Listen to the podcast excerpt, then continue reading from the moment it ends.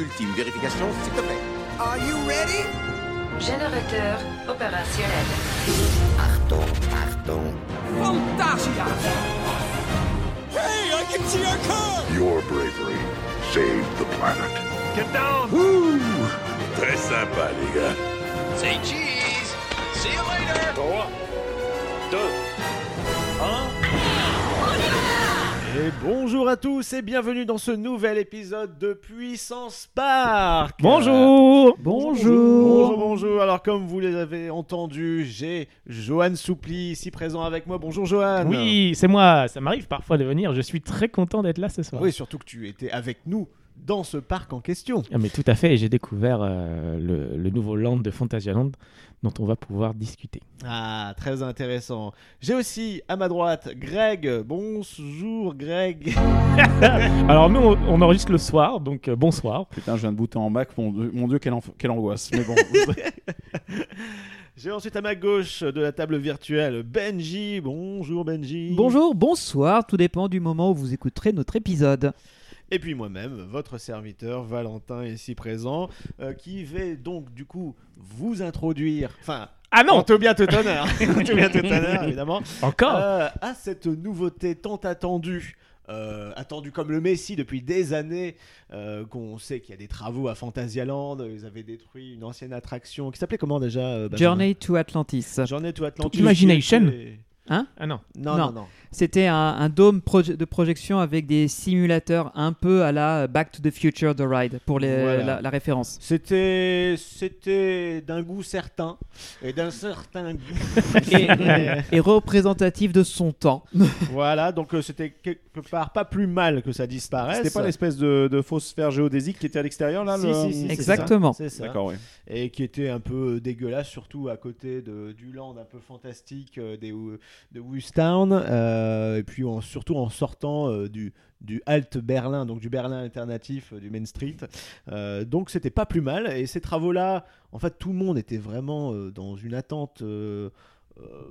assez particulière parce qu'on savait vraiment pas ce qui allait sortir de terre finalement. Moi je m'attendais à un coaster indoor suspendu, est-ce que ce serait plutôt dark ride, plutôt sensationnel on n'avait pas trop d'infos, et puis jusqu'à la fuite des premières photos euh, il y a quelques années, et euh, fin 2021, superbe année euh, 2021, non c'était fin 2020 même, je sais Oui, plus. 2020. Non, fin 2020, Ils pardon ont commencé 2020. fin 2020 ouvre la nouvelle zone et là alors, la surprise générale tout le monde est sur le cul euh, c'est absolument génial Et il me semblait que ma première visite de Phantasialand, j'avais vu déjà les rails en construction avec les grues et tout.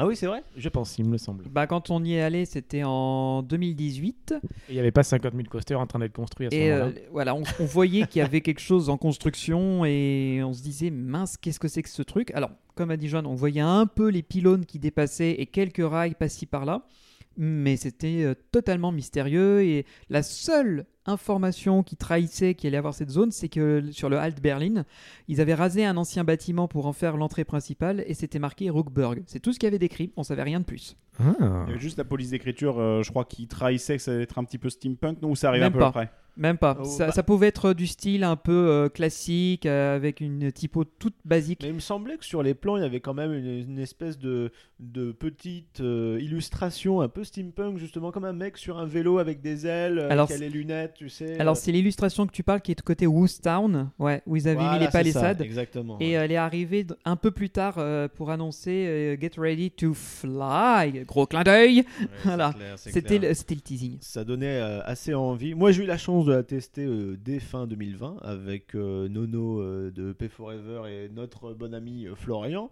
Qu'on salue au passage. qu'on leur fait des coucous et, et puis bah voilà je suis revenu du coup avec vous pour qu'on découvre ça tous ensemble sans que je vous spoile trop d'ailleurs c'était euh, la cerise sur le gâteau de notre road trip C'était la conclusion d'apothéose. et Johan tu es venu exprès de ta bourgade lointaine C'est vrai, je suis parti de chez moi direct direction euh, Phantasialand. l'Allemagne voilà Et ma carte bleue passait pas, j'ai voulu m'acheter une, Oui, c'est vrai, une plaque de chocolat. Et, c'était un peu la galère ouais. C'est toujours un peu la galère ça en Allemagne avec les cartes bleues. Dès que t'es sur du Visa, c'est la merde. Dès que t'es en Mastercard, ça marche un petit peu mieux, mais c'est il y a vraiment des, Mhm. des, des- des partenariats, des trucs avec les réseaux qui sont toujours un peu spéciaux là-bas.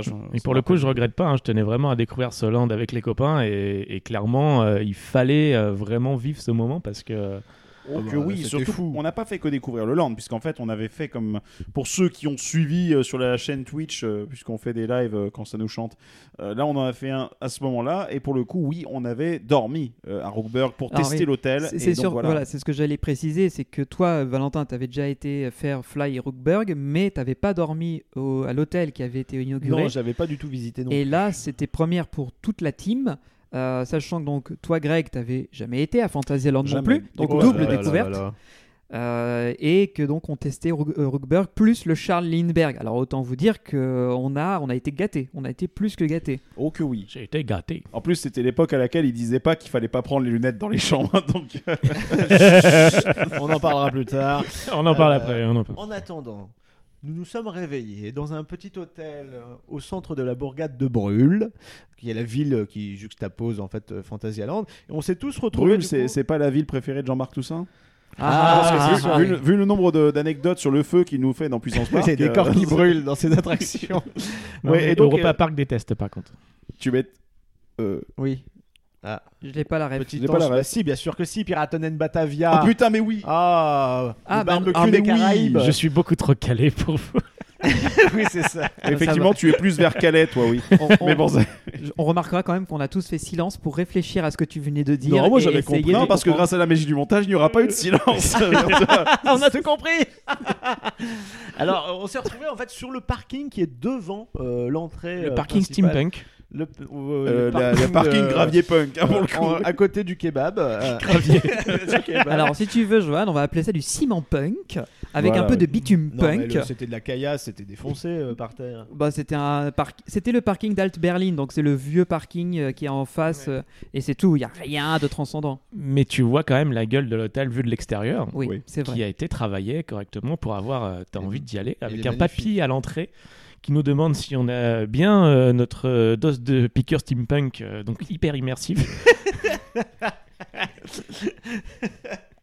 C'est du Pfizer Runk. Et, euh, et du coup, on va devant une magnifique façade avec de la tuyauterie partout, avec euh, des couleurs un peu ocre, rouille, euh, vraiment un esprit très industriel. ouais. Avec Euh, peu de fenêtres, ou en tout cas des fenêtres extrêmement Il y en a pas. petites. Non, il n'y en a pas. hein, Il y en c'est a ça. pas. Il n'y en a pas Sur sur, la ce côté-là. La aucune. façade côté rue N'a pas de pas de fenêtre. façade, Voilà. euh, n'a pas de, de, de fenêtre. La façade n'a pas de façade. Oui, je suis C'est fatigué. une première mondiale. Exactement, c'est une anti-façade.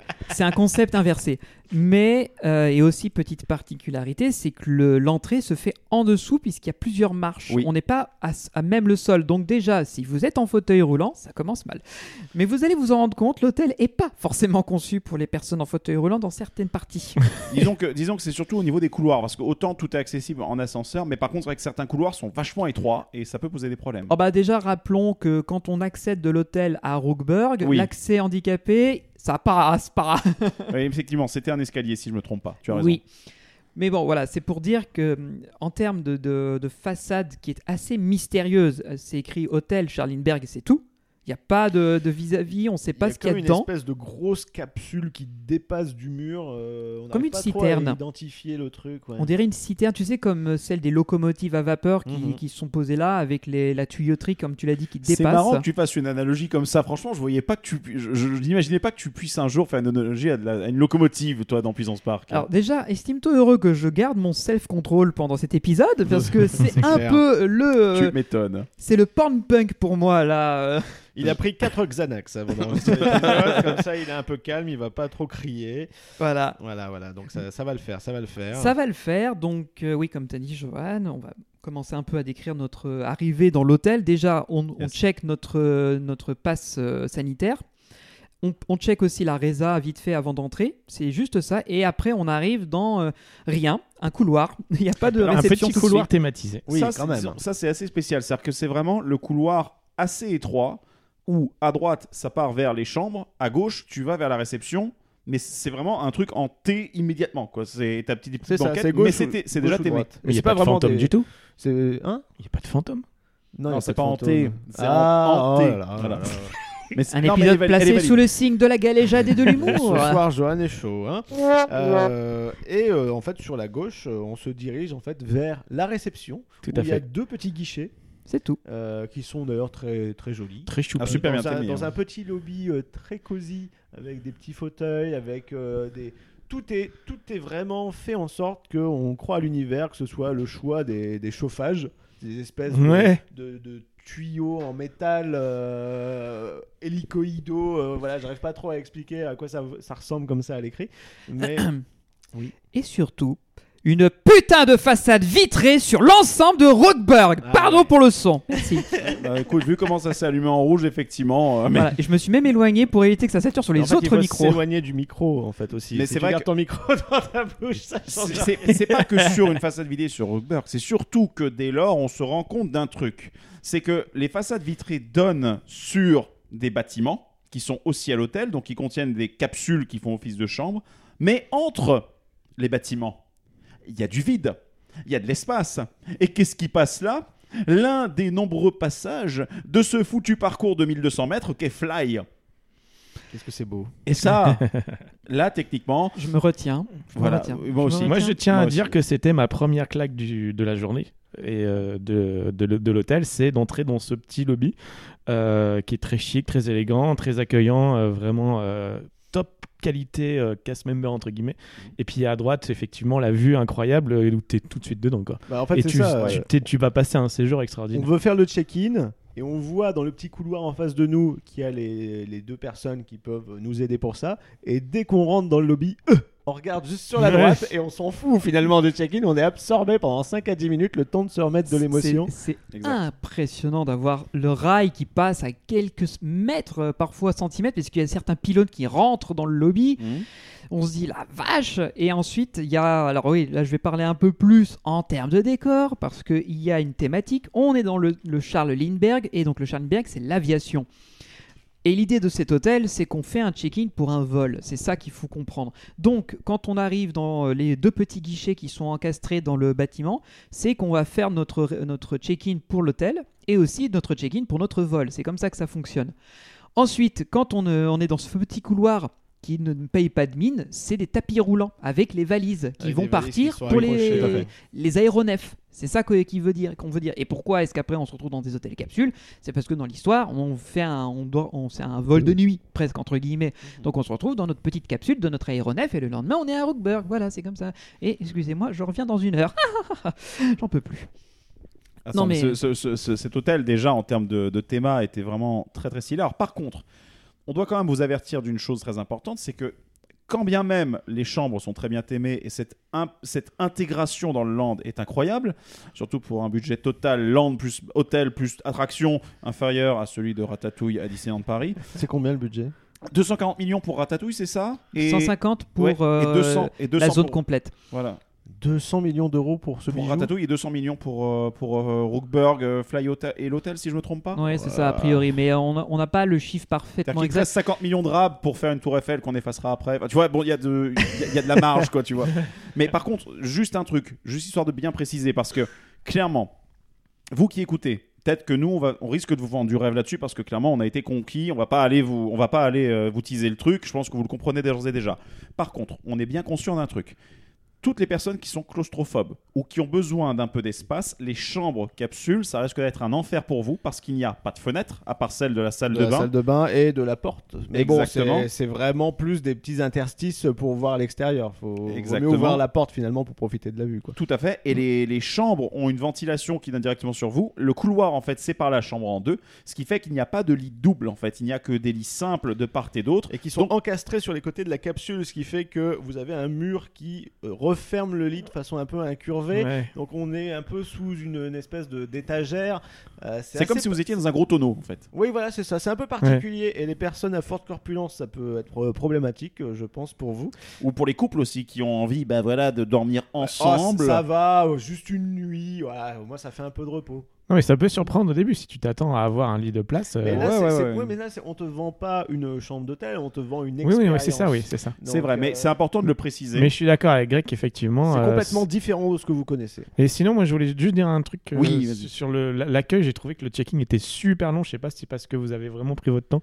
C'est parce qu'on euh, a posé pas mal de questions aussi euh, concernant le resto du soir, si euh, quelles étaient les conditions pour se promener dans le land, euh, si on, on a négocié aussi une chambre assez en hauteur, et on devait, comme on n'avait pas accès aux chambres tout de suite, on avait demandé à ce qu'ils nous gardent nos valises. Ouais, parce qu'il y a une Donc, petite euh, buanderie sur le côté. Ouais, Une enfin, conciergerie. une Conciergerie, ouais. Et, Avec du papier peint steampunk. C'est ça, et des armoires Ikea. C'est la pièce la moins chère de tout le land. Ah, là, pour le coup, Au mais moins, bon. elle est là. et Il propose le service. Alors que Et il est l'hôtel gratuit. est assez euh, petit. Enfin, je veux dire, le lobby, tout ça, c'est assez minimaliste hein, au final. Et rappelez-vous de ce mot-là, il est gratuit le service. C'est vrai. Parce que non, c'est très con, je sais que c'est une conciergerie, c'est pas censé. Mais bon, il y en a certains qui vont certainement trouver un moyen de le faire payer. Donc bon, bref. J'aime- J'aimerais effectivement. Oh, je ne vois pas de qui tu parles. Oh, allez, file ta moula, je te garde tes valoches. Vous avez un peu teasé le- la suite de ce qu'on a, mais euh, on va vivre. Mais euh, c'est vrai que quand on réserve le Lindbergh, on ne réserve pas simplement une, une nuit d'hôtel ou deux nuits d'hôtel, on réserve une expérience complète avec l'accès à l'hôtel, c'est certes, entrée sur euh, une entrée privilégiée pour Fantasyland ensuite, la possibilité de vous balader dans le land une fois la nuit tombée, même une fois que le parc a fermé ses portes au public.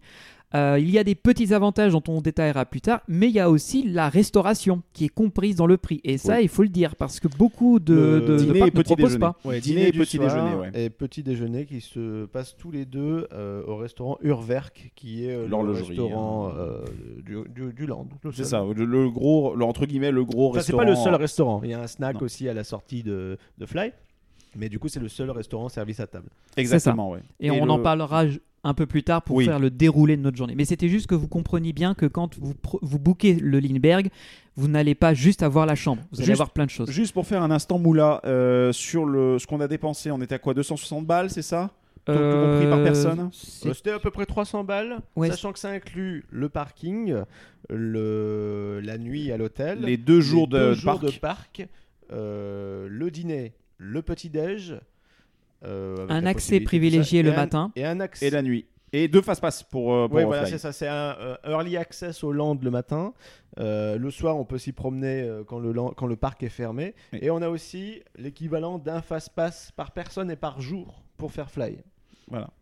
Donc en fin de compte, en réalité, certes, le prix peut paraître un peu cher de prime abord, mais quand on fait le calcul, quand on enlève les prix des billets d'entrée, ne serait-ce que ça, déjà t'enlèves 90 voilà. balles sur les deux jours Et en le fait. prix du parking, le prix des, de- des, des- des repas individuellement, bah en fait, euh, finalement, le chiffre, il est largement dépassé. Sachant que sur le petit-déj, on est sur un buffet à volonté euh, qui est quand même copieux et qui a toutes les options d'un vrai, euh, d'un vrai bon buffet à volonté. ça. Donc en soi, on est quand même sur un buffet à volonté, un petit-déj qui devrait valoir facilement entre 10 et 15 balles normalement euh, dans un facile. Et, Et, euh, le restaurant du soir, vu que c'est entrée, plat, dessert, boisson, donc Ouais. c'est quand très même bon, je complet, crois.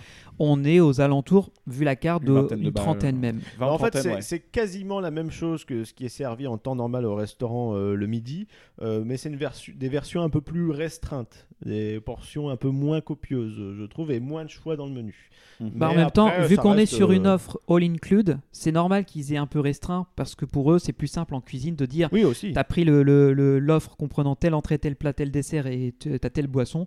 La cuisine est plus, pro- euh, plus proactive comme ça. Alors, on va en reparler un peu plus tard justement de cette offre Ouais, de on- restauration parce que pour l'instant, On donc, digresse là-dessus, mais voilà. En fait, on a surtout, on a aussi, euh, Johan, la question, raison pour laquelle justement tu, on a aussi pris un peu de temps sur ce check-in, c'est qu'on a aussi posé une question un peu spéciale qui allait impacter euh, la fin de la journée. Oui, c'est ça. En fait, on a demandé si on avait l'autorisation, finalement, de rapporter tout notre bordel Notre putain de dans régie le et tout. parc. Et apparemment, euh, il n'y avait aucun souci, en tout cas. de- En fait, vis-à-vis ils ont de fait la un aller-retour avec la direction. du parc pour C'est ça. vérifier et apparemment on a eu le feu vert. Donc je vous garantis qu'on était comme des gosses. C'était bien. Et vous pouvez. Ah non, on peut plus voir le live. euh. Non. Non, il est plus. Mais là. c'était Euh, bien. Quoique si, j'ai encore le fichier. Ah, bon, bah peut-être qu'un jour, jour, vous il réapparaîtra dans, euh, sur la chaîne YouTube de Puissance Park pour le coup. Ou peut-être qu'un jour on en refera un. hein. Mais en tout cas, l'idée c'était ça. Et donc du coup, nous voilà. euh, bon, on a en fait, comme vous en doutez, on avait 3 tonnes de matos. Donc on s'est dit, bon bah allez, on va aller poser tout ça dans les chambres directement. Donc c'est là qu'on les a découverts pour la première fois, sachant qu'en plus, Fly tournait derrière nous. Donc dans- encore une fois, entre les bâtiments euh, de, qui constituent l'hôtel, qui en fait est une espèce de U sur la gauche du land quand vous rentrez dedans. Un W euh, où le train peut passer, finalement. C'est ça. Et donc, du coup, le train passe entre les bâtiments, ce qui est assez impressionnant. Il passe sur deux ou trois niveaux. hein. Il repasse plusieurs fois à cet endroit-là, parce qu'il faut bien les caler quelque part, les 1200 mètres de circuit.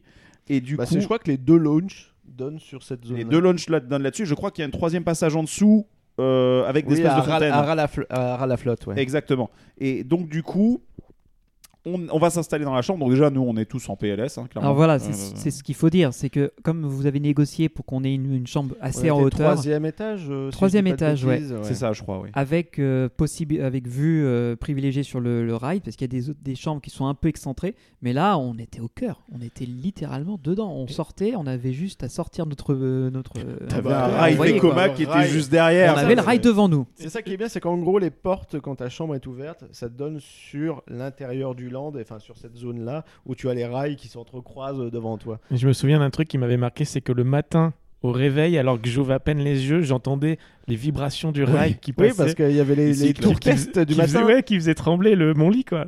Trop bien. C'était génial. Alors ça c'est vrai que pour un parc fan c'est cool, pour quelqu'un qui a envie de faire la grasse mat, ça l'est moins. Oui, mais ça fait- compte. ça, ça fait partie de l'expérience, et c'est le seul parc au monde qui propose ça, de dormir Ouais. en face d'un coaster, quoi. J'ai jamais connu ça. Enfin, tu as. Non, il y, avait aussi éventuellement Black Mamba devant tes fenêtres, mais là c'est assez unique parce que Oui. les poteaux sont, sont devant toi. Il y a tout. Enfin, il y a le ça train a vraiment, qui passe. vraiment dire été pensé euh, pour que. Enfin, c'était le but de l'expérience, quoi. Ils l'ont conçu vraiment pour que, quand on sorte de notre petite capsule, là, on ait cette réaction de Oh Tu veux, on tu est veux dans dire le le- tu veux dire l'hôtel de regarder vers le sol là? Regarde Mat- vers le sol. Matamba, Ah, d'accord, putain. C'est- Et même moi, Oui. hein, il a fallu que je décortique le mot pour la comprendre celle-là. hein. voilà. Sachant que l'hôtel Matamba, petite digression, est un très très bon hôtel derrière. Oui, à côté. oui, oui. Il est plus conventionnel dans sa façon de fonctionner par rapport au Lindbergh, il est un peu excentré, etc. Et on est un peu au calme.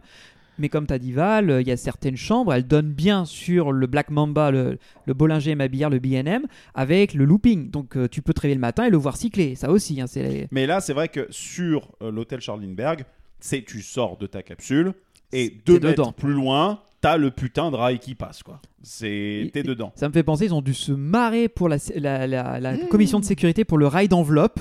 Les mecs, ils ont dû se dire ça passe tout Ouais, juste. non, mais à Ah, chaque c'est au fois- poil de cul. hein. À chaque fois qu'il y a un train qui passe, tu te prends le petit courant d'air qui va avec, tu vois. Ouais. Donc non, c'est assez- pieds, les, les- les chaussures. Et ouais. les chaussures dans la gueule. L'immersion euh, est vraiment à son- C'est génial. Des boulons. Safety Et first. donc euh, on arrive, euh, bah, on, on monte. Alors tu as sur les escaliers, tu as aussi un ascenseur dans la tour centrale euh, qui te permet ensuite d'accéder à tous les côtés. Euh, et euh, on arrive devant euh, les portes de nos chambres, des portes qui sont immenses et extrêmement lourdes. euh, où tu as euh, une grosse clé à molette en fait qui sert de, de, de- de poignée pour l'ouvrir. Et, euh, et quand tu, tu ouvres la porte, et là tu te dis bon c'est petit, Ouais. mais par contre, qu'est-ce que c'est beau? C'est superbe. Euh, on est dans une espèce de, de tonneau, comme si on était à l'intérieur d'une cabine de dirigeable. euh, c'est le, concept. Un aéronef, oui. Un aéronef très euh, vintage, esprit steampunk. Alors je sais pas si ça existait de, de similaire dans, C'est en si, réalité. c'est mais- l'esprit cabine, comme dans les vieux paquebots. Les vieux dirigeables, les- je crois, il n'y avait pas des dans- options où tu pouvais dormir dans un, dans un si. dirigeable pour les vieux. C'était, c'était, c'était une option, mais ça restait avant extrêmement. que ça là crame encore, aussi, une- là C'est aussi, t'as pas envie conceptuel. d'atterrir à brûle, quoi. Mais bon, Mais ce qu'il faut comprendre, c'est que l'offre euh, telle qu'elle est proposée est effectivement inspirée de ce qui pouvait se faire quand on faisait des vols transatlantiques ou des grands, de tra- des grands trajets en avion ou à bord de, ballons dirigeables. Avant euh, ce qui s'est passé dans les années 30 quand là, il y a eu le, Lindenburg qui a pris feu. Mais euh, c'est inspiré de ça, romancé. Parce que quand même, on vit dans une capsule qui est hyper high-tech à l'intérieur avec tout le confort moderne. Ouais, qui a une télé juste devant euh, le lit de droite. Voilà, on a une télévision, la salle de bain est vachement bien équipée et fait. super optimisée pour le tout petit espace qu'ils ont Sauf donné. le lavabo. je suis fan, je suis fan de justement des. On des avait fait une soit- story euh, où le Oui. l'eau coule partout. Non, Ouais, le, c'est le- ça. le problème du lavabo, c'est que le robinet est beaucoup trop en hauteur par rapport à la petitesse du lavabo qui est beaucoup trop bas. Ce qui fait que quand on se lave les mains, bah, tout coule autour du lavabo que, plutôt que dedans. c'est un Mais- peu bête. Je suis assez fan, moi personnellement, déjà. C'est un peu. bah, Il y a des hôtels type japonais qui existent même Oui, en c'est continent les européen. capsules hôtels, oui. Exactement, et je suis assez fan de- du neuf- degré de compression, de la capacité de dire ok, on n'a pas de mètre carré, mais comment est-ce qu'on fait pour que tout tienne dedans et que tu aies encore de l'espace pour vivre? Et là, de ce côté-là, si certains d'entre vous aiment bien cet esprit-là, là, vous risquez de vous régaler. La salle de bain n'est, est moins aimée pour le coup. On a du carrelage euh, standard, donc c'est pas, elle n'est pas vraiment dans le thème. Il y a deux trois trucs, deux trois éléments. C'est plus de la décoration. Elle est très Là où- simple. oui. Voilà, là où la chambre en elle-même est aimée. Il y a une euh, fenêtre Et t'as de une la salle de bain fenêtre. qui donne sur les backstage. Qui est floqué un petit peu en grenage, qui laisse passer la lumière, mais en gros, ouais, quand tu l'ouvres, bah, t'as vu sur les coulisses. J'ai fait Enfin, signer nous, on un a mec vu- qui en avait rien à foutre. bah oui, il faisait sa pause là. il était pas là pour te répondre. Et, euh, et du coup, oui, bon, c'est un peu, euh, c'est un peu particulier, mais en théorie, on n'est pas censé non plus ouvrir la fenêtre, quoi. Enfin, je suppose. C'est là bon, juste pour faire de la euh, circuler, Ouais. faire circuler l'air. Parce que gros, gros défaut, et on, on l'a vécu nous, enfin d'autres amis l'ont vécu parce que c'était l'été, c'est pas une vraie climatisation qu'il y a à Mm. l'intérieur de chaque capsule, c'est de l'air conditionné. Euh, ce qui fait que si il fait chaud, il va faire chaud dans la capsule, mais ça peut chauffer vite. Donc l'idée d'ouvrir la porte et la fenêtre de l'autre côté pour que l'air euh, soit brassé un peu, c'est pas mal. Mais je vous préviens juste, on a eu des retours comme quoi la nuit, s'il fait chaud, vous allez effectivement le sentir. Bah nous, il a fait un petit peu chaud, euh, il me semble. hein. J'ai pas Ouais, de un souvenir ça. Je me rappelle aussi d'un autre truc, c'est qu'on avait testé d'un peu ouvrir des deux côtés la circulation de l'air. Alors est-ce que c'était les conditions climatiques ce jour-là, mais la circulation de l'air se faisait pas très bien. Certainement la faute un peu au volume.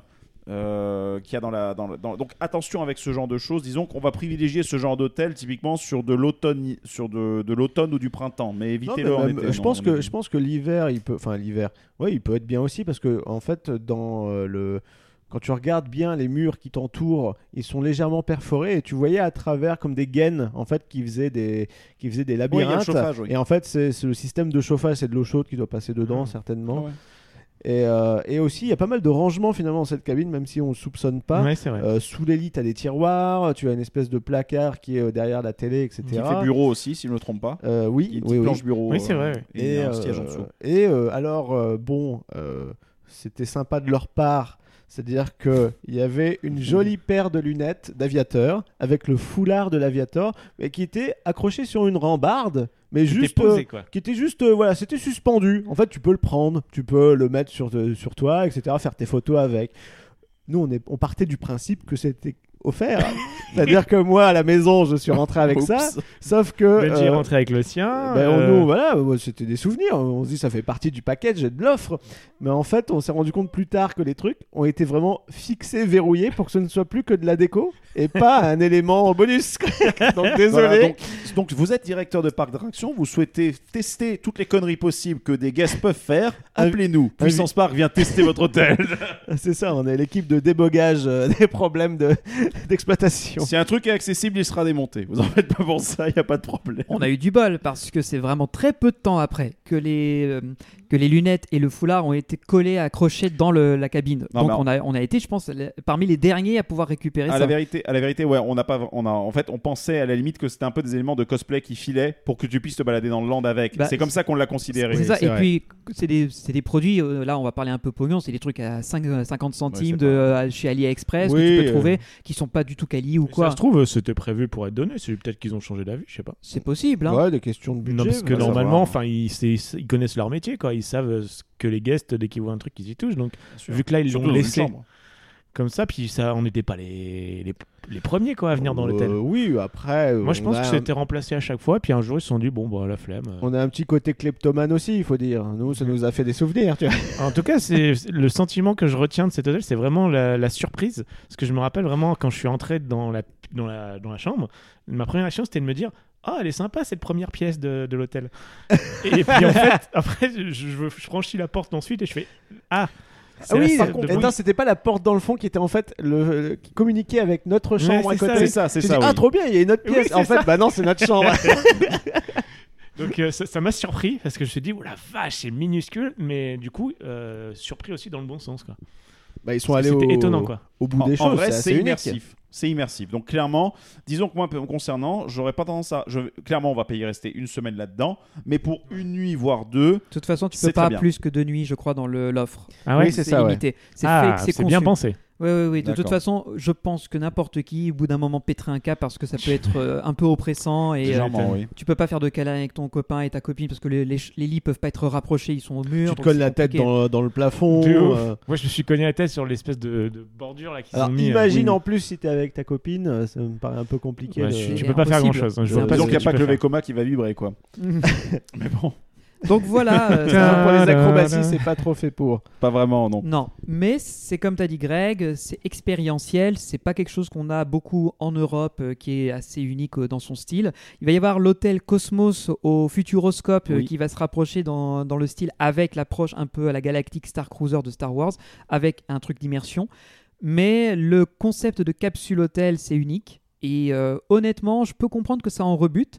Je, bah, on a eu des échos de gens qui nous disaient Ah non, mais moi j'ai pas passé un bon moment du tout, c'était pas possible. Oui, ou alors des gens qui, euh, ont, qui sont claustrophobes. euh, c'est, moi, j'avais eu pas mal de questions, euh, justement, de, de gens qui nous suivent sur, sur Instagram et qui, Oui. euh, qui me demandaient est-ce que tu penses que euh, pour les claustrophobes, c'est vraiment craignos ou pas? Et finalement, j'ai eu un retour de ces personnes-là. Et c'est passé. C'était pas si oppressant que ça. euh, parce que bon, euh, tu, la porte, euh, quand tu la laisses ouverte, c'est rassurant. T'as la fenêtre au bout. Au final, ça passe. Et surtout si t'es à 4, donc avec une chambre communicante à côté, ça offre un petit peu plus d'espace, on va dire, et de convivialité, quoi. Donc, euh, si je résume pour l'instant, si vous êtes trop grand, ce n'est pas possible. Si vous êtes un peu fort, ce n'est pas possible. Mais bien sûr que si, Si. mais c'est juste que c'est peut-être un peu contraignant sur le moment. Oui, et si vous êtes en couple, ça va pas durer. Ben, Bah, si, si vous voulez entamer votre euh, thérapie de séparation, c'est un bon moyen de commencer. Non, mais bon, le, le fait d'être un peu séparé, ça te permet de, de ressouder le ciment. L'absence, la distance fait que. ouais, non? Bon. très bien. eh bien, il est temps maintenant de sortir des chambres. euh, Oui. Et. euh, De revoir enfin, encore une fois, parce qu'on on n'a pas assez insisté là-dessus, c'est Le putain gros de pylône putain de avec, rail. avec ce putain de rail Vekoma qui te passe à un mètre de toi quand Je crois dans ce qu'on a compris que ça t'avait marqué. euh. Mais oui, mais c'est trop bien Moi, moi, je voudrais notifier un petit truc rigolo, c'est que si ta chambre euh, est prête à être est occupée ou pas occupée, tu tournes une sorte de, oui, Je sais plus un quoi, gros loquet oui. métallique à l'extérieur. c'est enfin, fait de- un peu comme une roue d'engrenage ou je sais plus, un truc C'est du ça. genre. Ouais, c'est ça. Et ça, c'est, façon- enfin, c'est trop bien quoi. Il y a du détail partout, que ce soit euh, les, les- les- des, po- des poignées de la porte, au, euh, l'espèce de hublot qu'on ouvre depuis la chambre Mhm. pour voir l'extérieur ou fermer. Comme une espèce de vieille ventilation de cheminée, là, tu sais. un Ouais, une vieille, c'est une vieille, un vieil passer, enfin un vieux. C'est ça, oui. c'est ça, c'est ça. Oui. Et euh, plus, euh, bah voilà, le système pour montrer que la chambre est occupée ou non. Et euh, bref, c'est c'est vraiment super convaincant. L'expérience, pour moi, elle est, elle est réussie. Et il s'avère que, eh bien, on va quand même pas rester à regarder les rails du gros non. Vekoma qui nous passe là. Dire, si on tourne un peu à droite et qu'on descend cet escalier, eh bien, on arrive au niveau de Rookberg. On arrive en fait au niveau de l'accès qui longe euh, l'un des bâtiments en fait dans lequel sont des capsules. Vous arrivez à peu près à, à- au premier ou deuxième étage et ensuite à partir de là vous avez une porte qui donne sur des escaliers qui descendent au niveau du sol. Et à cette porte-là, on a fait une chouette rencontre. Et oui, très chouette rencontre. T'as marqué, Johan, aussi. C'était un. Moi, il me fait penser au vieux dans Tomb Raider avec son plateau. Non, mais c'est vrai parce qu'il avait son costume un peu trop grand en plus. il avait son costume un peu trop grand qui déborde au niveau des épaules. Et il me dit Bon, en, anglais, euh, mi-anglais, mi-allemand, je sais Euh, pas s'il par- il parlait pas C'était français. de l'anglais-allemand steampunk. Oui, voilà, c'est ça. Qui nous disait Oh, bon- bonjour, alors vous allez dans le parc ou vous revenez du parc Oh, Il était un peu perdu, il savait pas du tout ce qu'on foutait là. Et surtout, il répondait à des gens avant nous. Donc, du coup, euh, nous, on a attendu genre 10 minutes parce que il est très sympathique, très avenant, trop avenant peut-être, euh, parce qu'il donnait des conseils, il expliquait, il racontait sa vie, tout ça. Mais c'est beau de voir du personnel aussi engagé que ça, en vrai. Ouais, hein, au je- final, oui, on- bien là, sûr. on donne, on s'en moque pas. Je dis vraiment. euh, un petit peu. Non, Parce non, c'est plus il, le- il était vraiment qui était sympa. rigolote, mais il était très sympa. Ça m'a pas marqué. Voilà, je. Ah ouais. je- je- en fait, non, c'est pas. Alors, parce que- attention, oui, attention, Parce que le attention. mec, il n'avait pas de boulon sur lui. Non, le costume était très beau, très subtil, il avait une encore une moustache. fois. Je m'en rappelle même pas. Tu vois, c'est pour te dire. Parce que, en fait, il y avait un truc à côté de, de ce monsieur qui Oui. faisait que j'étais très attiré par autre chose. Oui. Il y avait un. La un- porte de sortie. un putain de land, en il y fait. avait un putain de land. euh, Un truc euh, à 200 millions, par exemple. Voilà, ce qui fait que mon petit cerveau, qui avait déjà pété un boulard au moment où on avait pris possession de nos capsules, il avait juste fini de, de brûler quand on arrivait dans le land. Il y avait, moi, je, je marchais en automatique jusqu'à ce qu'on me dise Attention, Benjamin, faut tourner à droite. Ah, je vais tourner à droite. Il faut avancer. Ah, J'avance. C'est quand même con de dire que pour un land qui est basé sur du gaz, toi t'étais liquide, quoi, en gros. hein. C'est plus du charbon. Mais, mais Ouais. je profite justement de, de ce monsieur qu'on a rencontré pour euh, prévenir nos auditeurs que les, les masques en tissu ne passent pas à Phantasialand. Ils veulent absolument que vous avez un masque chir- chirurgical, ce qui peut peut-être vous poser problème. euh, si Oui, et euh, pareil, euh, dans certaines attractions, si vous portez un masque en tissu après coup, qu'on vous laisse passer à certaines attractions, il se peut qu'en cours de, de journée, on vous dise bah non, en fait, vous montez pas, vous passez à City Hall, enfin l'équivalent de City Hall, je sais plus comment ça s'appelle là-bas, mais pour justement récupérer un masque chirurgical.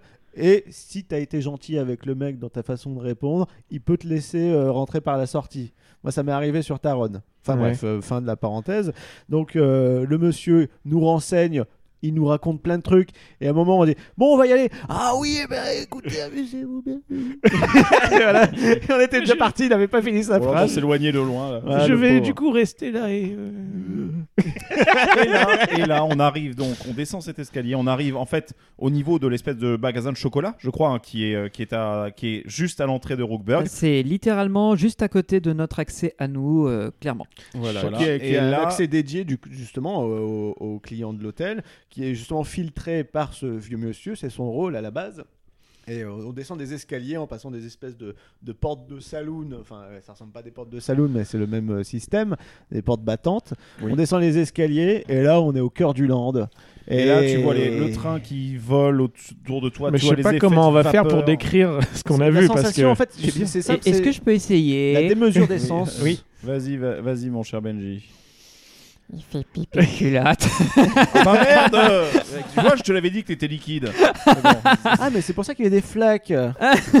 non mais il y a- C'est, c'est, je, on peut le dire que c'est la claque visuelle, sensorielle de, euh, de la décennie. Je pense qu'il va falloir av- attendre un certain temps avant qu'un autre parc, euh, dont un près de Marne-la-Vallée, tente d'arriver à ce niveau. Alors c'est bien justement que tu fasses cette transition avec euh, Paris, euh, parce qu'en fait, effectivement, beaucoup de monde dit oui, c'est le digne successeur de Discoveryland. Attention, Discoveryland n'a pas Ah, le même euh, état d'esprit. On est, on rien est à sur un voir. truc qui- Attention, je vais m'énerver. Voilà. Non, non. Discoveryland était sur quelque chose qui était beaucoup plus onirique en soi, là où Fruckberg est beaucoup plus sur la révolution industrielle. On est plus sur suis parce que t'as chié dans ton froc. Bien joué. Mais euh, non, effectivement, Rockberg est bien plus basé sur la révolution industrielle. On a plus l'impression d'être dans un, véri- un véritable lieu. Et Ouais, en soi, certes, certes, le, le steampunk est présent, mais il faut reconnaître quand même qu'il y a des années, et des années qui séparent les lieux. Et quand tu vois, ne serait-ce que des détails, genre les animations, les interactifs qu'il y a sur le passage du train avec des jets de fumée, avec des, des, des trucs de vapeur, des jauges comme ça qu'il y a, Discoveryland n'était pas sur ce genre de, Ah de- Alors, vision du truc. Euh, alors, quand tu parles de, de jet de vapeur, de lumière, il y avait à Discoveryland dans euh, les, les fontaines temporelles, Oui, quand on avait ça. les en canards, 92. euh, n'est-ce pas? Voilà, les canards laqués. Mais Voilà. ça a disparu. le, la- je dirais surtout Je que la sur une grosse interaction différence. d'attraction. C'est ça ce que je veux dire. hein. Alors, si tu parles d'interaction, d'attraction, on- je te rejoins là-dessus. Simplement, il faut aussi comprendre que Discoveryland est une, une, euh, une, cons- une construction dans le temps. C'est-à-dire qu'il y a eu la version de 92, la version de 95, Bah oui. celle qui a vu l'arrivée de Mission 2, celle de Buzz l'éclair et celle de Star Tours, l'aventure continue. Excusez-moi, c'est marrant, je suis passé sous un tunnel à partir de 2004. Je ne sais pas ce qui s'est passé, je n'ai pas compris la suite de votre phrase. Et voilà, donc, cher. Le, le- le- le land a évolué parce qu'il est le résultat de choix euh, politiques et de choix artistiques. Alors que Rookberg De est- show marketing surtout. et de choix Marketing, marketing. surtout, Surtout, et Rockberg, lui, est, la cons- euh, la- est neuf. Il vient de sortir de terre, il n'a pas encore évolué, il n'a pas est fait encore en eu. une fois quoi. Et il est sorti Mhm. one shot, exactement. Et surtout, la grosse différence, c'est qu'il n'y a qu'une attraction. Là, Discoveryland, c'est un vrai land avec plusieurs expériences. Tu peux passer une matinée complète là-dedans Mhm. et ne pas réussir à tout y faire. Alors que Rookberg, ça reste petit, c'est une seule attraction. Alors que même Klugheim en a deux. Et euh, en termes de restauration, bah, c'est pareil. C'est soit tu, euh, tu adhères à ce type de- d'offre, soit tu passes directement à autre chose. Donc c'est un parti pris. C'est aussi, et c'est parce qu'il faut le dire, il n'y a pas beaucoup d'espace à Oui, voilà, il y a aussi la Ouais. contrainte de l'espace, mais en tout cas, ils ont très bien retranscrit euh, le- l'effervescence de la révolution industrielle. Et euh, au final, c'est cohérent avec euh, le Berlin alternatif de la rue principale. Ouais. En fait, on accède finalement un peu de façon excentrée à cette zone industrielle qui justement euh, fait, enfin je sais pas, tourner l'industrie en fait euh, derrière tout ça. C'est des univers euh, Qui sont pas si euh, éloignés. qui sont. euh, alors, c'est vrai que Rookberg est construit sur la même temporalité que Berlin, enfin le Alt Berlin qui est un univers euh, parallèle du vrai Berlin, parce que c'est un uni- c'est Berlin qui n'a pas connu la, la, la- la seconde guerre, la première guerre mondiale, qui n'a pas connu les grandes crises des années 20 et des années 30. C'est ça, on est dans une c'est euh, c'est un monde un peu plus utopique et optimiste. et très optimiste. Et Rookberg est un peu dans, ce, dans cette même veine où euh, l'industrie est florissante, les énergies sont produites à partir du charbon. Et vecteur d'innovation, puisque c'est ce qui permet de produire de l'énergie, de voyager, de voler. C'est ça. Et- mais c'est le propre Ouais. du steampunk, c'est de supposer qu'à partir de la machine à vapeur, on est capable de faire des choses qui, même dans notre monde actuel, ne seraient pas faisables. Créer des robots, créer des aéronefs un peu, euh, un peu particuliers, de pouvoir faire fonctionner des machines qui paraîtraient aujourd'hui complètement euh, euh, farfelues ou irréalisables. C'est le principe même du steampunk. Donc Euh, Rookberg euh, vient justement en réponse un peu à cet univers-là en disant voilà comment est-ce qu'on le matérialiserait en vrai, sachant qu'il y a des choses qui sont complètement réalistes, comme la locomotive à vapeur qui est posée Oui. au-dessus du premier launch, qui elle euh, est vraiment symptomatique des zones industrielles où on avait des trains de marchandises qui venaient déposer des, des sacs, enfin des wagons de charbon et qui permettaient ensuite de faire fonctionner l'industrie de plusieurs, plusieurs façons. Donc là, pour le coup, c'est un peu plus en rapport avec le monde réel. Et ce que j'aime beaucoup vraiment dans ce, dans ce land, si on compare par exemple à un Discovery Land, c'est qu'il a, il, je trouve qu'il a quelque chose de très pragmatique. De, on sent la présence de, de- d'ouvriers alors qu'ils ne sont même pas là. On a l'impression qu'il y a du, du monde qui a travaillé il y a même pas cinq minutes avant. Et euh, ce, tout, tout ce charbon qui est au sol, tous les outils qui sont laissés en place, c'est vraiment très. euh, tu vois, t'es, t'es dans le concret quoi. Alors, euh, justement, je rebondis sur ce que tu dis, tu as tout à fait raison sur ce côté concret, parce qu'il y a un élément en particulier qui retranscrit ce concret, c'est la... Putain de ça la pute, la bande-son. Ah, bah la là, putain de BGM. la parce que déjà, très, très bonne. on a une bande-son euh, qui a été composée par Emma Score, donc déjà, bon, vous vous doutez bien que c'est du gros pâté, mais dans la bande-son ont été ajoutés également des bruitages qui retransmettent la mécanique, les infrastructures, le métal qui grince, etc., qui donne un côté très tangible à tout l'environnement dans lequel on est. La musique, c'est du métal? Non, Non. c'est pas ce que j'allais dire. J'ai pas souvenir. pas à ce point, tu sais. Non, c'est vrai. Non, t'entends aussi les jets de vapeur sous pression. Ouais. Et, et ce qui est bien dans ce, dans ce land, comme tu dis, c'est que ils ont un budget fumé, mais complètement fou. Parce qu'il y en a partout. Il y en les a matins, il y a un mec dans qui les- remplit les machines. Non, mais c'est ça, dans les bas-fonds Ou peut-être qu'ils ont une technique qui fait que ça marche mieux. Ouais, dans d'autres les- parcs. t'as des, t'as des plaques d'égout un peu à la, à la New York, si tu veux, avec la vapeur qui en sort. euh, en plus des, des portions du parcours où il y en a, avec euh, l'espèce de chaudière euh, qui s'active quand le train passe juste au-dessus, qui est juste au, au niveau du, du pont qui permet de traverser justement au-dessus de ces, euh, de ces fosses pleines de charbon. Plein de petites choses à voir quoi. Avec les outils, les véhicules aussi qui sont toujours là, Oui. qui émettent des sons eux-mêmes. C'est-à-dire qu'il y a des enceintes qui sont placées à des endroits stratégiques pour émettre des sons en particulier et pas uniquement euh, la musique du land. Oui, tu as un camion qui se lance, tu as une locomotive à vapeur qui fait mine de démarrer ou de s'arrêter. Tu, je crois qu'il y a un aéronef, euh, un ballon dirigeable qui lui aussi a le droit à des effets de son, sans compter la machinerie en sous-sol de, l'attraction qu'on ne voit pas mais qu'on entend. Et tout est, tout est défini par ce, ce- ces mouvements qu'on ne voit pas finalement. Et je dirais que c'est le seul défaut du land, c'est-à-dire qu'en dehors de la fumée, des fontaines et euh, du train qui circule, bah, il n'y a pas de mouvement particulier. C'est-à-dire on ne voit pas d'engrenage au loin, Ouais. on ne voit pas un, un ballon qui s'élève un Ouais, petit peu et qui revient. avec ou la Belgique, locomotive euh, qui avance. d'un ballon qui bouge. Voilà tu ça, vois. ou la locomotive ne serait-ce qu'elle avance un petit Ouais. peu ou qu'elle crache de la vapeur de sa cheminée. Et ça, c'est un des défauts du land, c'est-à-dire qu'il y a très peu de mouvements en Alors, dehors du. du- millions de si, je peux, si je juste faire une parenthèse, on en reparlera des, des petites lacunes du land. Oui, mais des je vais améliorations revenir- possibles. Je vais revenir sur la bande son que Greg a voulu aborder tout à l'heure par rapport à la musique d'Imascore. Encore une fois, Imascore est le, quasiment la, la boîte attitrée de, des musiques de Fantasyland, Oui. puisqu'ils nous, ils ont déjà fait euh, Chiapas, ils ont déjà fait Klugheim. Klugheim avec euh, Taron et Raik, donc ils ont déjà composé pour eux. Donc c'est la continuité de l'offre euh, qu'offre Imascore, c'est-à-dire il y a beaucoup d'orchestration, euh, beaucoup de synthé et beaucoup de, de, de bruit métallique, donc d'instrumentalisation, enfin de, de, de bruit d'outillage qui est détourné. Et puis il y a un côté euh, très massif dans la bande son. Il y a bah, un côté c'est- je- très industriel, ça tape sur. Alors- il y a des percussions fortes. a- Au-delà même, je trouve du côté, comme tu l'as dit, industriel fort, je dirais même un côté presque angoissant et presque stressant. Tout à fait. propre à le- au monde de l'usine où tu dois travailler en cadence à la chaîne, c'est des machineries qui s'arrêtent jamais. Ouais. Et ben ces, ces musiques-là imposent un certain, euh, un certain rythme Une cadence, ouais. qui te, qui te met dans une situation un peu de, de, de- de stress, un peu d'angoisse, un peu d'excitation. Ouais.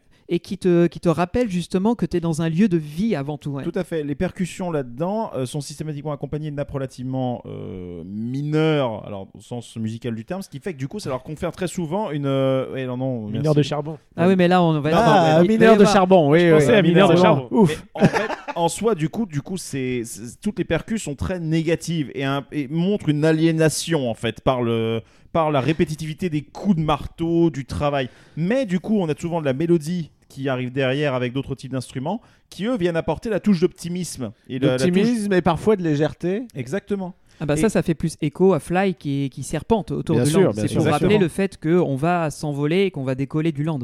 Et du coup, en fait, cette bande son, elle est assez géniale parce que non seulement elle sert parfaitement le land, mais aussi quand tu es dans la file d'attente de Fly où bah, tu attends du truc et tu te dis merde à quelle sauce je vais être bouffé? Alors bon, nous ça va, on sait que c'est un Flying Dutchman, donc on sait que c'est pas non plus. Mais pour des gens qui n'ont jamais fait ce genre de truc, ça fait monter la tension parce que ces percus qui, qui sont toujours là, bah, c'est pas non plus un rythme cardiaque, mais c'est quelque chose qui est oppressant. Oui, Qui joue mais de façon sur l'oppression. Bah, et sur- par- Surtout si tu penses qu'une percu- un bruit de un claquement métallique, tu te dis putain, c'est un boulot qui est tombé de l'attraction. Alors ensuite, toutes les bandes sont qu'on soit parfaitement d'accord hein, sur toute la BGM, l'intégralité des bandes des, des, des, musiques ne sont pas comme ça. Il y en a certaines qui sont ah beaucoup non, plus non, envolées non. Et, et, légères, mais les thèmes les plus marquants de Rockberg sont justement basés bah, sur ça. D'ailleurs, c'est celui qui fait et justement, elle impose une cadence à chaque fois. Et il y en a une autre, bah, on essaiera peut-être de la caler en dernier épisode, mais euh, où il y a vraiment un côté, euh, bref, on dirait une musique de niveau de jeu vidéo en fait, euh, dans, une, dans une salle des machines ou un truc comme ça. quoi. Oui, c'est vrai que l'analogie fonctionne assez En- bien. Me concernant, c'est bien simple. Depuis que les bandes son de Rookberg ont popé enfin, enfin même depuis avant, il y a des mecs qui avaient fait des enregistrements sauvages. Moi, ça tourne H24. J'adore le travail qui a été fait là-dessus. Et, je, rien, et on est typiquement sur ce que j'adorais avec la BGM de Discoveryland. C'est le simple fait d'entendre la BGM, ça me reprojette instantanément dans le land et je revois à nouveau Mais tout ce que j'ai ce qui est fou, c'est que la, la- la musique s'accorde très très bien avec le visuel qu'offre le land Mm. et ça coïncide parfaitement. C'est bah, c'est là qu'on voit que les différents corps de métier qui ont créé ce land ont travaillé de concert parce que j'ai pas vu de, de fausses notes en fait. J'ai pas eu le sentiment que quelque chose allait euh, dénoter ou de sortir du décor et allait me sortir du land. Ils sont quand même, ils étaient vachement loin parce qu'il faut se dire. Quand on est dans le reste du parc, on ne voit rien de Rookberg. Il est Zéro invisible. intrusion. Quand on est à l'extérieur du parc, on ne voit rien non plus de Rookberg, si ce n'est le Charles Lindbergh. Donc, il faut faire l'effort de rentrer, et quand on est dedans, on est emprisonné dans ce lieu qui est vraiment euh, cloisonné et qui nous empêche de voir le reste du parc. Et ça accentue, tout- ça accentue pardon, d'autant plus la baffe que tu prends parce que tu la vois pas venir. Quand on était Ah dans bah c'est le wow effect. C'est- exactement comme non, la gare de Main Street. C'est pas un wow, c'est un blast effect. Le blast effect. On est encore sur un blast. Et encore, vous l'avez découvert depuis les escaliers de l'hôtel Oui. où c'était déjà plus ou moins ouvert sur le land. Mais alors, quand vous venez de, Ouais, de, plus, euh, de- de Berlin, justement, que tu passes sous, dans, ce, dans ce bâtiment qui a été créé, en fait, ils ont abattu un bâtiment, comme tu le disais, pour créer cette entrée-là. Et en fait, tu es un peu comme euh, la gare de Town Square à Disneyland Paris. J'allais dire, c'est la gare de dans un tunnel plafond bas. bas de plafond, donc il t'écrase. peu éclairé. Voilà, peu, peu éclairé, avec de la brique, etc. Donc la transition entre les deux landes est parfaite, un peu euh, euh, comme la transition qu'il y a entre Frontierland et euh, Galaxy's Edge en Californie. Oui, Je trouve que c'est à peu près Ou du même même, pour du même citer effet. un autre, euh, le Harry Potter à Universal. Oui, c'est vrai, c'est vrai. C'est en fait un- une astuce euh, très classique. Oui, ouais, bien sûr. Et Mais qui quand est- tu marche très bien. quand tu arrives, déjà tu as des, les bancs, tu as des véhicules qui sont dans ce couloir-là et tu as des grosses portes avec des, des systèmes d'engrenage, euh, bon, qui sont pas fonctionnels véritablement, mais qui te font croire que on vous a ouvert justement la zone industrielle de Rookburg rien que pour vous. Et tu arrives et en général, il y a toujours un train qui passe quelque part, soit juste devant toi, soit au loin, avec la vapeur partout, les cris, euh, le, La musique. la musique, l'ambiance, le fait que ça grouille de monde, euh, pff, c'est, c'est, Là, là, tu as vraiment la claque, tu as vraiment la petite gifle dans, dans ta Ouais. tête, genre, ah, tu la vois, mathématisation, Ouais, t'aimes me- ça hein Oui, Je me souviens que la, la dernière fois que j'avais eu ce sentiment, euh, c'était en entrant dans l'univers de euh, Minimoys à, à Europa Park. Ah oui. Tu sais, le petit dôme là. Oui, Euh, oui. J'avais adoré la sensation d'entrer dans ce petit univers où autour de moi il y avait le, le coaster qui passait. Qui est beaucoup et t'entends plus, les, t'entendais ouais. les gens s'amuser. beaucoup tout, plus euh. cosy, euh, chaleureux. Il y avait un dire. vrai sentiment d'entrer dans un univers où il y a plein de petits trucs et tout le monde s'amuse dans le même endroit. Bah c'est ça c'est pareil mais en décuplé quoi. C'est ça. Et à part le ciel, il y a rien de, comment dire, il y a rien Mais qui non. te sort de cet univers. Mais le ciel est faux, Valentin. C'est un Ce bâtiment. jour-là, en plus, le ciel était aimé, il y avait des nuages. c'est vrai, il y a de la vapeur partout. C'est vrai que notre ciel. séjour, on l'a fait à moitié sous la pluie. C'était Ouais. un peu dommage. On a eu un road trip un peu nuageux et pluvieux. Et euh, on a fait Rookburg une partie du temps sous la brume et la pluie. mais il Ça va, j'ai pas un mauvais souvenir. les météos finalement, ce, ce- ce Ah oui, paysage oui, industriel. Enfin, limite, on est habitué parce que bon, on avait fait Movie Park Germany avant. Oui. ça choquait pas. Mais euh, ouais, on, on, on, on est dithyrambique sur euh, l'aspect euh, d'immersion, de storytelling, qui même si elle n'est pas évidente au premier abord, on laisse notre imagination décrire le lieu et ça marche, ça fonctionne. Il n'y a pas Alors- de, de truc, enfin il y a, y a rien qui, qui est incohérent en fait. Donc tout Non, paraît naturel. Oui. T'as même pas besoin de forcément de connaître l'histoire parce que tout a a l'air logique. Bah, Et, encore- et je dirais même, je te laisse après finir Greg, je dirais même qu'on a l'impression que Rookberg a toujours été à Voilà. Fantasyland. c'est vrai. Et ça, c'est la spécificité de beaucoup des landes de Fantasyland, on va dire au moins depuis, euh, depuis qu'ils ont fait Chiapas. Parce que Mexico, l'intégration de, de Chiapas est juste. euh, Enfin, en vrai, tu vois les- la cascade, le truc, les rochers qu'il y a autour, on en reparlera quand on va faire la visite de, de Fantasyland, bien sûr, mais c'est déjà extraordinaire. C'est à la fois. En fait, ça a l'air tellement massif et c'est en même temps à la fois tellement compact. Tu te dis, c'est pas possible que quelqu'un l'ait construit en fait. C'est ça, c'est un casse-tête c'est sans ouf, nom. le, le, le- le cost- Moi j'étais hyper surpris qu'il dure aussi longtemps. Mais qu'il 1200, tienne là-dedans. oui. quoi. 1200 mètres, 1200 C'est mètres ouf. hein, sur Fly. Bah, c'est comme Taron qui dure vachement longtemps aussi. euh, quand, tu, Ouais. quand, tu dis, quand tu vois la surface qui est utilisée, mais n'importe quel autre parc aurait fait beaucoup plus court. Et c'est là-dessus que Fantasyland est extraordinairement bon et qu'effectivement on tire leur ch- mon- le chapeau à, à ce, à ce parc, à la conception, c'est l'exploitation de la verticalité dans un Ouais, l'enchevêtrement à la fois des attractions, euh, des boutiques, des restaurants, des allées. euh, et j'imagine même pas les zones techniques qui doivent être planquées derrière, euh, qui sont invisibles. Il y a au moins 5 niveaux sur Rookburg, il y a au moins 5 étages. Et quand je dis ça, c'est franchement au pif, déjà c'est ce que l'on voit. On n'ose même pas imaginer toutes les, tous les niveaux de réseau, d'infrastructure qu'il y a pour faire fonctionner le truc. Mais quand tu vois même déjà, Klugheim avait posé les bases de ça. T'avais déjà ce côté enchevêtrement, euh, Mmh. Euh, puis en plus le launch coaster, etc. Puis le fait que le coaster soit un peu le cœur du land. Quoique je dis une connerie, les Wing Jazz déjà l'avaient déjà posé ça. Le fait que le coaster Ouais. soit bien présent dans Alors, le land. oui, dans non. le mini land. C'est encore autre chose. Win- Black Mamba, Wistown c'est- et enfin, Ouais, c'est Black encore autre Mamba. chose. Alors que Klugheim est une très bonne analogie en extérieur, des murs qui serpentent tout autour pour Ouais. encercler la zone. Ça nous empêche de voir le reste du parc. Un coaster qui est au cœur de toute, l'attraction- enfin, de toute la zone, plus Raik, puisqu'il y en a deux. Ouais. Et le fait que tout est construit sur plusieurs étages parce que Fanta est réputé, ils n'ont pas de place. Et comme c'est une ancienne carrière, ils ont euh, justement ce dénivelé qu'ils peuvent euh, Exact. utiliser. Pour moi, Fantasyland, c'est si on devait voir la page Wikipédia de l'expression de la contrainte née la créativité, ouais. ce serait une photo de la carte de Fantasyland. Oui, c'est un cas d'école. hein. Je dis ça, franchement, ils nous ont pas invités, hein, euh, Ah non, non, non, on, on n'a a pas été on a payé. On a tout payé et tout, il n'y a pas de On problème. pourrait les désinguer. Et d'ailleurs, on pourra parler de, Ah bah, on va de, le faire. de Crazy Bad Coaster. Oui, on une- pourra, on pourra parler de Geister Rishka, leur Dark Ride, euh, qui Voilà. est une euh, somme, une horreur absolue. Voilà, donc bon, Encore que Greg, t'as échappé au pire, c'est Hollywood Tour, mais voilà quoi. oui. mais, mais par contre, là, bordel de merde, moi je suis désolé, à partir du moment où j'ai foutu mes pieds à Rockburg, je me suis pris une telle baffe, j'étais prévu, j'avais préparé ça, je, je le savais que ça allait arriver, mais quand j'ai vu le niveau de détail, j'ai fait Oh bordel de merde, ouais. Et à ce moment-là, instantanément, Fantasyland est devenu le, nouvel, le nouveau maître étalon pour moi en termes de thématisation.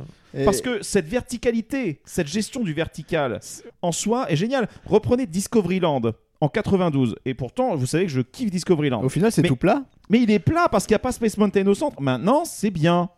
Euh, Enfin, je veux dire, à partir de 1995, c'était bien. Voilà. Mais, mais en fait, c'est là que tu te dis, Discoveryland, il y a des trucs qui bougent, genre l'orbitron, etc. C'est vrai que dans les concepts où on voyait l'espèce de, bah, de, de truc aérien là, qui passait à cet endroit, c'est vrai que ça pourrait habiller quelques endroits. Et quand on voit ici Rockberg, où, bordel, tu as ce côté industriel qui est présent, ça bouge dans tous les sens avec le train.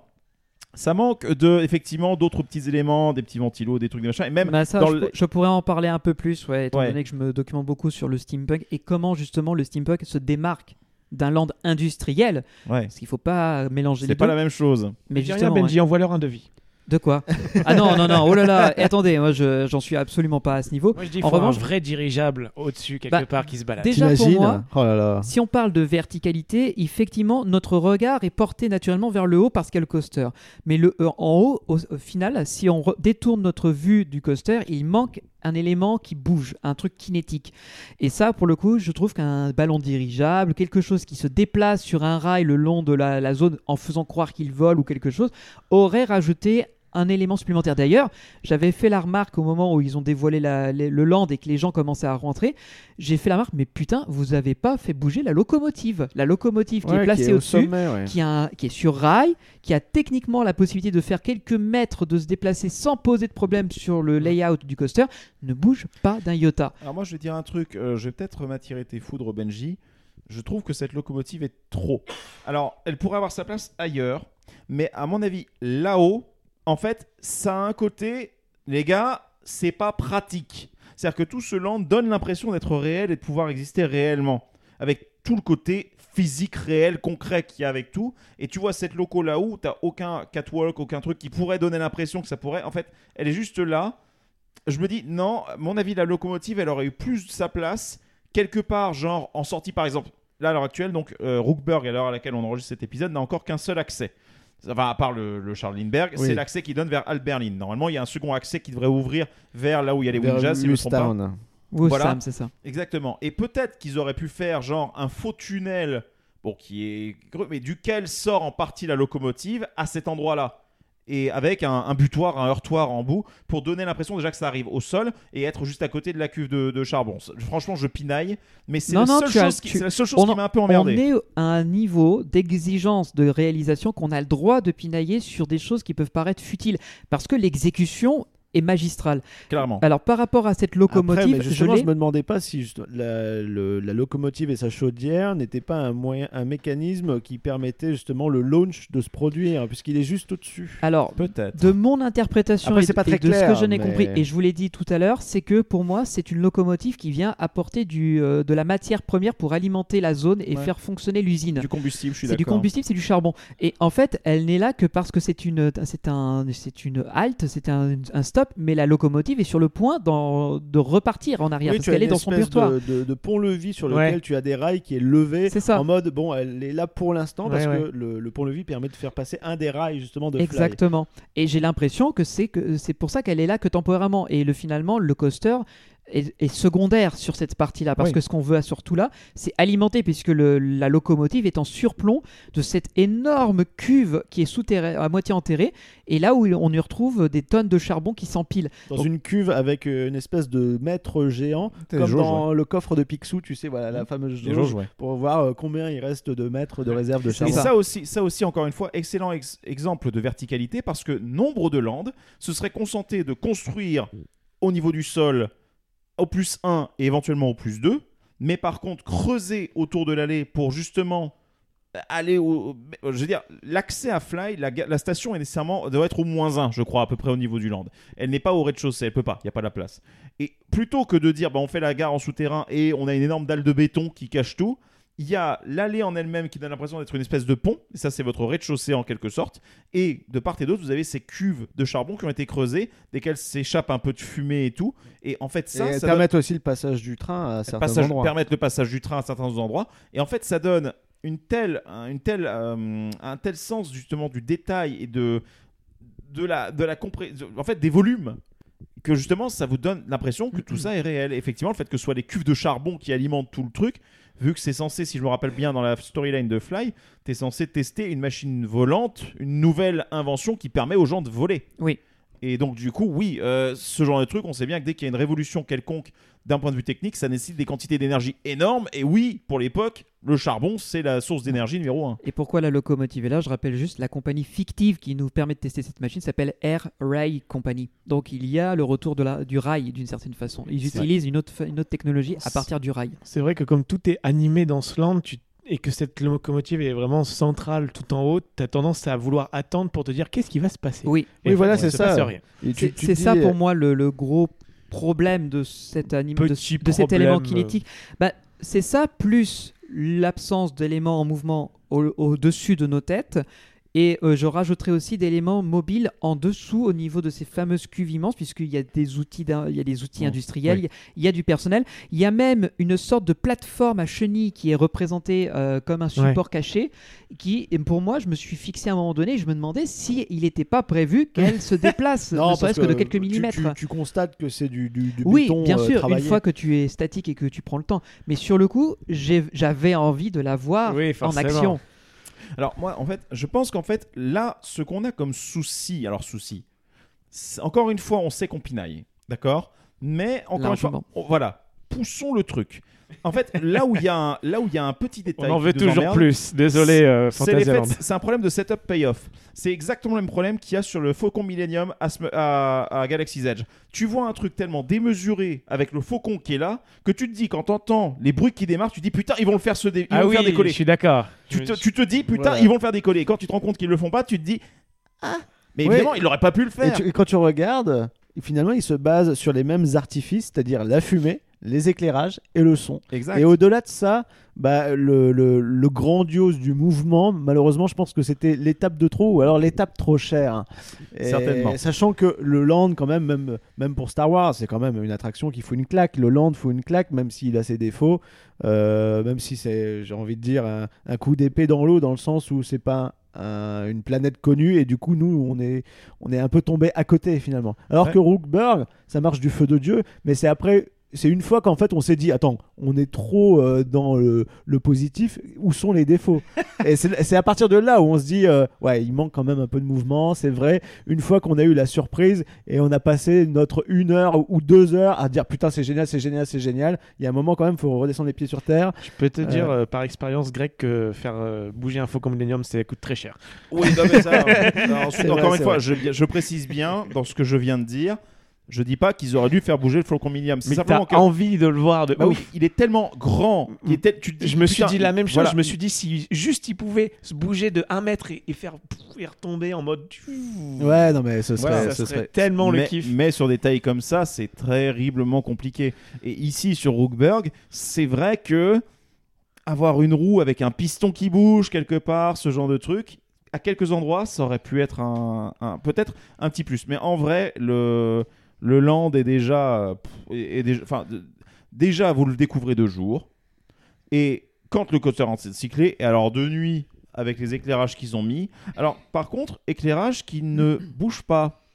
Alors, ils sont statiques en, en saison euh, estivale, mais hivernale, et ils ont un mini show de son-lumière qui euh, dure quelques minutes. hein. Vous attendez pas un Oui, truc pour le pour le Winter, Winter Trom. le Wintertrom, leur saison d'hiver. Et là, pour l'occasion, ils ont, peut-être que ce sera implémenté pour l'été, qui sait, ils ont euh, créé le- la mise en route de Rookburg. C'est-à-dire a le Oh. système se stoppe, Trop bien. la lumière baisse, la, la musique se stoppe, et comme si la machine se remettait en route dans la zone, il y a euh, ces effets de lumière qui, cir- qui circulent dans tout le- l'espace de Rookburg qui se remettent en route petit à petit avec euh, ces bruits de pistons, ces moteurs diesel électriques et tout qui se remettent en route comme s'ils ils en- ils lançaient la machine, et ça relance les lumières à l'intérieur du land qui baissent, qui augmentent en fonction de l'intensité du moteur.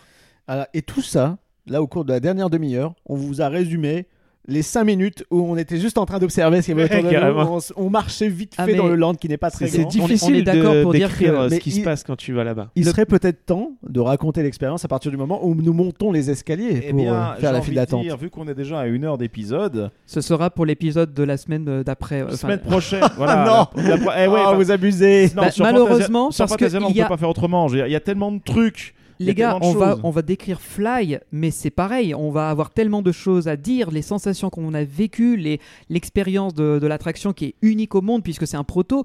On va vous raconter quelque chose que vous ne vivrez qu'à Fantasyland. Encore une fois, on vous le tease un peu, certes, mais c'est normal qu'on prenne le temps de. Ouais, et puis surtout, fois, oui. on veut pas non plus vous surcharger. Encore une fois, oui, je- on sait, oui, ça donne l'impression de la pub, mais bon, Rookberg en soi est extraordinaire, Klugheim est génial.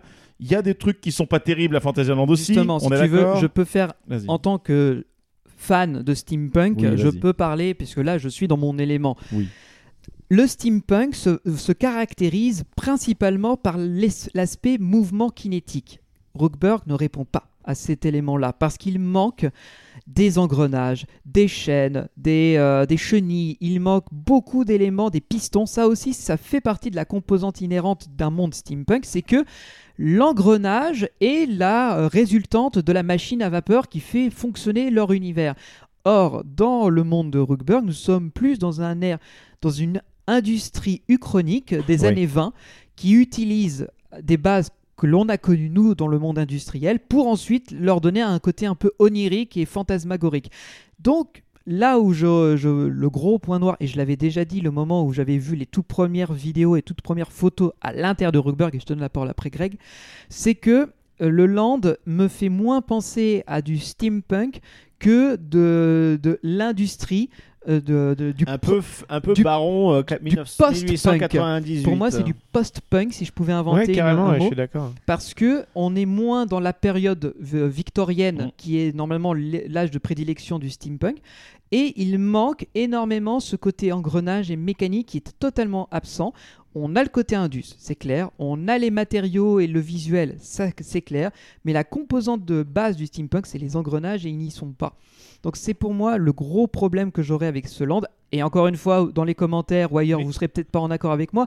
Et tant mieux si ça peut engendrer un débat et je serai ouvert là-dessus. Mais pour moi, et pour avoir vu du steampunk dans plein d'autres univers, dans des parcs, dans des attractions, dans des milieux, euh, dans des milieux euh, urbains, et je pense si vous êtes déjà allé à Nantes voir les machines de Lille, je ne peux que vous conseiller de regarder ce que c'est que du vrai steampunk. Là, vous serez dedans à fond. Rockberg va je pense, marquer, euh, va- il va manquer cet aspect-là, ce qui fait que ce qu'on disait plus haut, le fait qu'on notre regard attend de voir des choses en mouvement mais on les voit pas, le fait que des choses manquent à certains endroits, bah ça en fait c'est ce qui compléterait à mon avis l'ensemble si demain notre regard se tournait vers des engrenages qui se mettraient en route de manière sporadique, si des effets se déclenchaient à des endroits du land, on n'aurait pas ce truc ah mince, il manque peut-être un peu de vie au-delà de- des bruits et de la fumée. C'est vrai que le, le truc que tu dis, c'est que en fait, la conception du land en elle-même, on sent très bien qu'ils ont tout basé sur le train. C'est voir le train qui va apporter la kinétique. Et effectivement, ça apporte non seulement la kinétique, mais aussi les cris et poulmonner des gens qui se sont un peu fait trop fait surprendre Alors, par ce le, putain le de train, lunch. c'est pas Mais- la locomotive, je veux dire le circuit du le coaster. circuit du coaster, Oui. donc le, le, le Vekoma Flying Dutchman. Mais du coup, le défaut, c'est que le train il circule pas en permanence.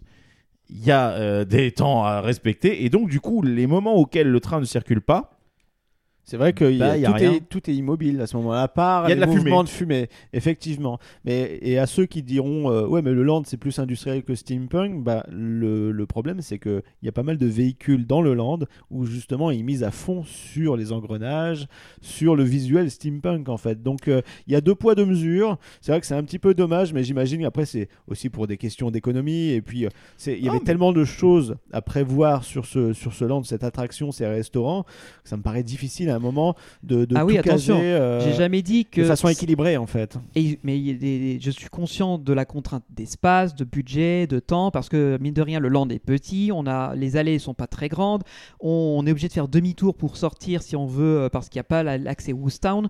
Oui, il y a des contraintes qui font qu'à mon avis, ils ont dû faire des choix. C'est comme partout, tu peux pas avoir la vision idéalisée. Si on reprend l'exemple de Discoveryland, Team de l'année nous l'avait dit dans l'interview, ils avaient des projets bien plus ambitieux, il y avait Discovery Mountain qui devait être bien plus massif, il devait y avoir bien plus d'éléments kinétiques, c'est que la réalité à un moment donné est finie par nous rattraper. Mais ça c'est pas moment, un Tu te problème. fais rattraper par le budget, par l'espace, par la contrainte. Moi, personnellement, je ne, je ne jette pas la pierre et personne ici ne la jette en soi. On, on est critique, mais c'est normal. En même temps, vous nous écoutez, c'est pour ça aussi. Euh, disons que sur Rookberg, fait un mélange d'industriel et de steampunk à leur sauce. Ils prennent ce qu'ils veulent des deux. Ça marche très bien. Et puis un peu, Visuellement, ça marche très et bien. un peu ancré dans le réel, parce que quand tu vois ouais. euh, toutes les références, c'est au monde de l'aviation, que ce soit dans le restaurant ou euh, dans Le l'hôtel. Charles Lindbergh, déjà. Voilà. Ils auraient pu créer un personnage complètement fictif, ils prennent un des pionniers de l'aviation. Déjà, c'est une chose importante. Donc en soi, voilà. Mais du coup, ce que je vous propose, les amis, c'est que pour cette fois-ci, on va peut-être s'arrêter là. On va faire une pause, ouais, on va faire pas une mal. pause, voilà. On est à 1h07 d'épisode. On va se faire une bonne pause. En plus, on va pouvoir vous balancer peut-être une des musiques de Rookberg, hein, histoire de Bah, vous mettre un peu dans l'ambiance. Ce qui tombe bien parce que dans la boucle de Rookberg, il y a une musique qui s'appelle Charles Lindbergh. Donc tout est Ah, c'est tout trouvé. mais c'est- Eh ben, qui parti. léger- Il me semble qu'elle est douce. Elle est un peu plus légère parce qu'elle évoque le côté aérien. Donc Mhm. c'est pas mal de, le- de la Oui. présenter puisque c'est ça qui nous a permis aussi de parler de l'hôtel. Et ce sera un peu plus fat euh, la, Voilà, c'est ça, prochaine c'est un avant-goût avant qu'on vous détaille vraiment l'expérience. La file d'attente en soi est une expérience ça. aussi, plus l'attraction, euh, nos ressentis, et puis après éventuellement la bouffe aussi, ça peut avoir Ah, son si, importance. On va en Et parler. des Ça petites fait- anecdotes sympas sur le land, notamment Il le soir, qui s'est ce qui s'est passé, Mm. et notre nuit sur place. quoi. Nickel. Eh bien, écoutez, sur ce, on va peut-être vous boucler l'épisode avec bon les messages habituels, c'est-à-dire bah. Vous pouvez nous retrouver la sur Facebook, Twitter et Instagram. D'ailleurs, si vous êtes abonné à Instagram, on avait fait énormément de stories dans Rookberg et elles sont disponibles en archive euh, sur la À la page. une, voilà. On a c'est à même la fait une. des trucs bien rigolos. Ouais, et il y avait des trucs jolis. Donc allez-y, abonnez-vous à l'Insta parce qu'il y a pas mal de choses qu'on vous prévoit qui arrivent. Euh, on avait fait donc le live Twitch, donc ça veut dire qu'on est sur Twitch et abonnez-vous aussi à Twitch. Euh, Peut-être que le fameux live dont on vous parlera dans, l'épisode de la fois d'après, on y réfléchit, on essaiera de vous le reposter ailleurs s'il est toujours accessible. Et évidemment, vous pouvez euh, aller sur notre chaîne YouTube où pour l'instant on n'a pas beaucoup sorti d'épisodes, mais on y travaille, vous inquiétez pas, il y a un moment donné ça va repartir. Et euh, si vous avez envie de, de- nous aider dans notre projet, parce que Puissance Park, bah, c'est euh, une association à but non lucratif, la plupart du matériel, ça vient de nos moyens à nous, et si vous avez envie de, de pousser un peu plus loin le projet et de voir où est-ce qu'on est capable d'aller, eh bien, vous allez sur notre page utip.io slash puissance park et vous pouvez faire un don, que ce soit régulier ou ponctuel. Ça nous fera toujours plaisir et on vous remercie chaleureusement. Merci beaucoup à tous ceux qui ont déjà fait. En tout cas, ça nous aide beaucoup. Et puis, ça, ça nous fait plaisir aussi de voir que bah, vous vous engagez euh, auprès de nous, justement, sur ce genre de choses. Franchement, merci beaucoup à vous. Et d'ailleurs, un, un grand merci également à notre communauté, que ce soit sur Discord ou ailleurs, parce qu'on reçoit souvent d'excellents messages de, de remerciements et d'encouragement, ça nous touche beaucoup. Et euh, vous êtes aussi de plus en plus nombreux à nous demander euh, des sujets d'épisodes, donc on est en train d'y réfléchir. Pour ça, allez sur notre Discord qui est disponible dans la description, parce qu'on a une bonne communauté. Et surtout, il y a pas mal de gens qui postent à côté des choses en rapport avec les parcs, que ce soit leur créa perso, de l'actu, chose que nous, nous ne faisons pas dans Puissance Park, c'est pas notre Ou des anecdotes hein, sur du vécu, parce qu'on a pas mal de professionnels du milieu euh, qui sont là. C'est vrai, et c'est toujours un vrai plus pour ceux qui veulent aller un peu plus loin. Et euh, évidemment, vous avez notre site internet qui est un peu notre vaisseau amiral, www.puissancepark.fr, où vous retrouvez tout ce que je viens de dire, les réseaux sociaux, les derniers podcasts qui sont sortis, quelle que soit la plateforme, et euh, éventuellement les productions annexes qu'on peut vous proposer. Donc n'hésitez pas à aller jeter un œil, ça vous permettra de voir un peu tout ce qu'on fait. Très bien. Eh bien, écoutez, sur ce, je pense qu'il reste plus qu'à bah, se souhaiter. Bah, il, il reste plus qu'à décoller, tout simplement. C'est ça, décollons. On part sur Hookberg avec Charles Lindbergh. Et à la prochaine sur Puissance Park. À dans 15 jours, bye bye Ciao. C'est pas de Nick Show